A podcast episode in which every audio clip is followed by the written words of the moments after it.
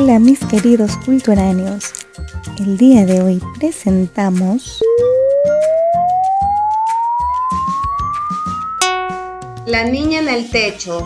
¿Están listos?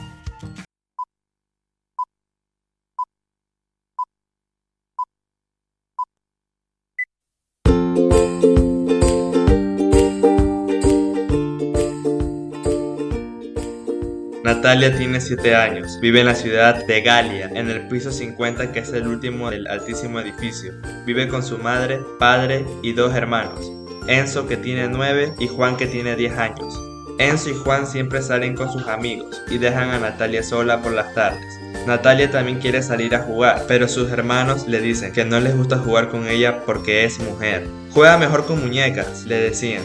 La verdad era que a Natalia no le gustaba jugar con muñecas y muchas veces se sentía bastante sola. Un día Natalia estaba sola en su habitación, sin nada que hacer, muy aburrida. Se sentó en el piso y miró a su alrededor para ver si se le ocurría algo. De repente vio pasar algo volando por la ventana. ¿Qué fue eso? se preguntó a sí misma. No pudo haber sido un pájaro, era mucho más grande. Natalia se acercó a la ventana para ver si pasaba de nuevo esa cosa rara. Miraba y miraba, pero no veía nada. Hasta que de repente apareció la criatura volante a lo lejos. Parece una niña. No, no puede ser, pensó y abrió la ventana para ver mejor lo que era. ¡Aló! Gritó Natalia para que la criatura se acercara. ¡Aló! Gritó también la criatura y llegó volando a la ventana de Natalia. Y créanlo o no, efectivamente era una niña. Natalia no podía creer lo que estaba viendo. ¿Cómo puede volar? ¿Y tan alto? ¿Cómo te llamas? Preguntó la niña, todavía volando. Na, na, na Natalia, tartamudeó Natalia, muy confundida. Yo me llamo Victoria, Victoria en el techo, y vivo en el techo de tu edificio, o sea, somos vecinas.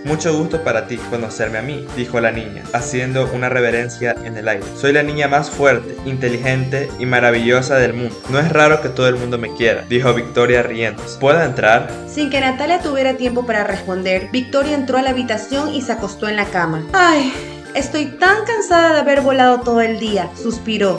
Natalia notó que Victoria tenía hélices en la espalda, por eso podía volar. ¿Por qué tienes hélices en tu espalda? preguntó curiosamente. ¿Por qué tú no tienes hélices en tu espalda? respondió Victoria. Es súper entretenido. Natalia se sorprendió con la pregunta. Nunca había pensado en eso. La verdad se veía muy entretenido y a Natalia le gustó la idea de poder volar libremente entre los edificios de la ciudad. De pronto se escuchó la voz de su padre. ¿Con quién estás hablando, Nati? Preguntó al abrir la puerta de su habitación. Eh, titubeó Natalia y miró la cama. Victoria había desaparecido. Eh, con nadie, papá, estaba jugando sola. Ya, mi niña, la cena va a estar lista en un ratito más, dijo su padre y cerró la puerta. Antes su madre cocinaba y limpiaba la casa, pero se había cansado de hacer todo el trabajo de la casa sola. Por eso, ahora habían repartido el trabajo y su padre era el que cocinaba. Natalia no podía entender cómo Victoria había desaparecido tan rápido. Victoria, ¿dónde estás? Acá, mira hacia arriba. Natalia miró hacia el techo y vio a Victoria colgada de la lámpara como un murciélago. Padres, siempre molestando. Por suerte yo vivo sola y yo hago lo que quiero cuando yo quiera. Por ejemplo,